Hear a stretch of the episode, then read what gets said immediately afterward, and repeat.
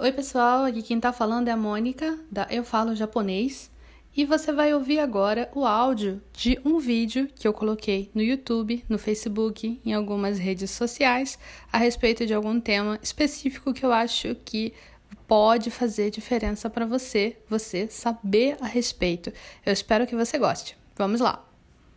Kuroi, kuroi e buraku tem diferença no uso ou não, tirando o fato de um ser katakana e o outro hiragana. Então, essa questão do uso do hiragana e do katakana tem uma questão. É, tem uma questão.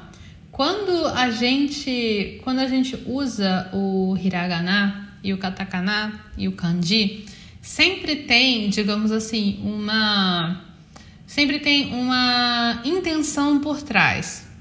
A gente sempre tem uma intenção por trás quando escolhe usar ou um ou outro sempre tem uma intenção. Geralmente, quando a gente vai e usa uma palavra em é, katakana, uma palavra que poderia ser usada em kanji ou em hiragana, usar a palavra japonesa, por exemplo, kuro, kuroi e usar buraku, em vez de usar kuro, kuroi. A intenção com isso geralmente é deixar aquela coisa que você está usando essa palavra com uma imagem mais sofisticada. Sabe aquela ideia que a gente que é brasileiro e tem complexo de vira-lata tem, que tudo que vem de fora é melhor? Nós não somos os únicos, né? É, a cultura japonesa, apesar de preservar muito as próprias raízes, as próprias origens e a própria cultura em si, é, eles fazem muita coisa com ideia de que as coisas que vêm da Europa são melhores, são diferentes, as coisas que vêm dos Estados Unidos são diferentes, as coisas que vêm do Ocidente são, são exóticas, né? Assim como a gente do Ocidente acha que coisas do Oriente são chamativas, são diferentes, são exóticas, eles também. Então, é comum você ver essas palavras que vêm de fora, vêm de outros idiomas, sendo usadas para ajudar a deixar uma coisa com cara mais de sofisticação, é, basicamente para vender mais, para as pessoas gostarem mais. Então, por exemplo, é, é, o Kamen Rider lá que é buraco, né? Kamen Rider, ele é Kamen, que é de máscara, né? É japonês, a palavra é japonesa, Kamen. Rider já é uma palavra, é motoqueiro é motoqueiro, aí escolhe chamar de raida, né? É buraco em vez de kuro, kuroi, né? Isso é para deixar o herói com uma pinta mais de sofisticação. Se vocês querem ver isso sendo aplicado na prática, é só vocês irem num site japonês do Starbucks.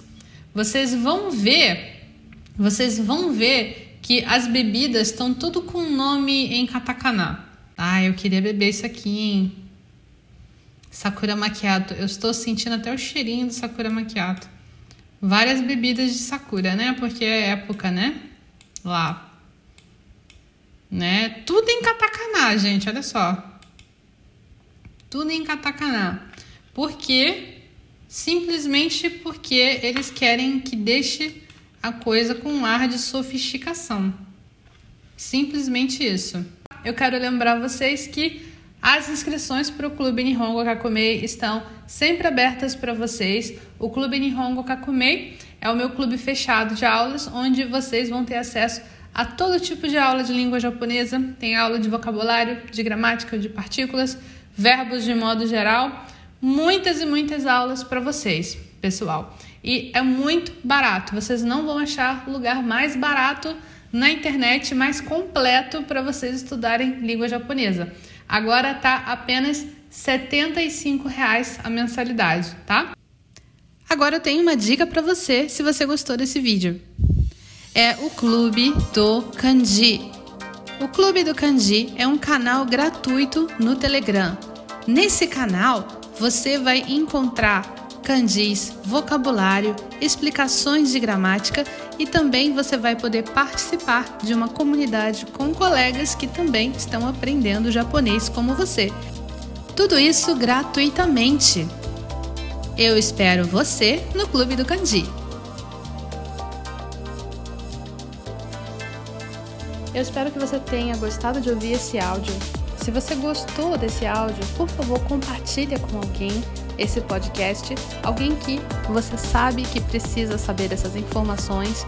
E se você tiver um tempinho, avalie aqui o podcast e faz um comentário. Eu vou adorar saber o que você achou. Tchau, tchau!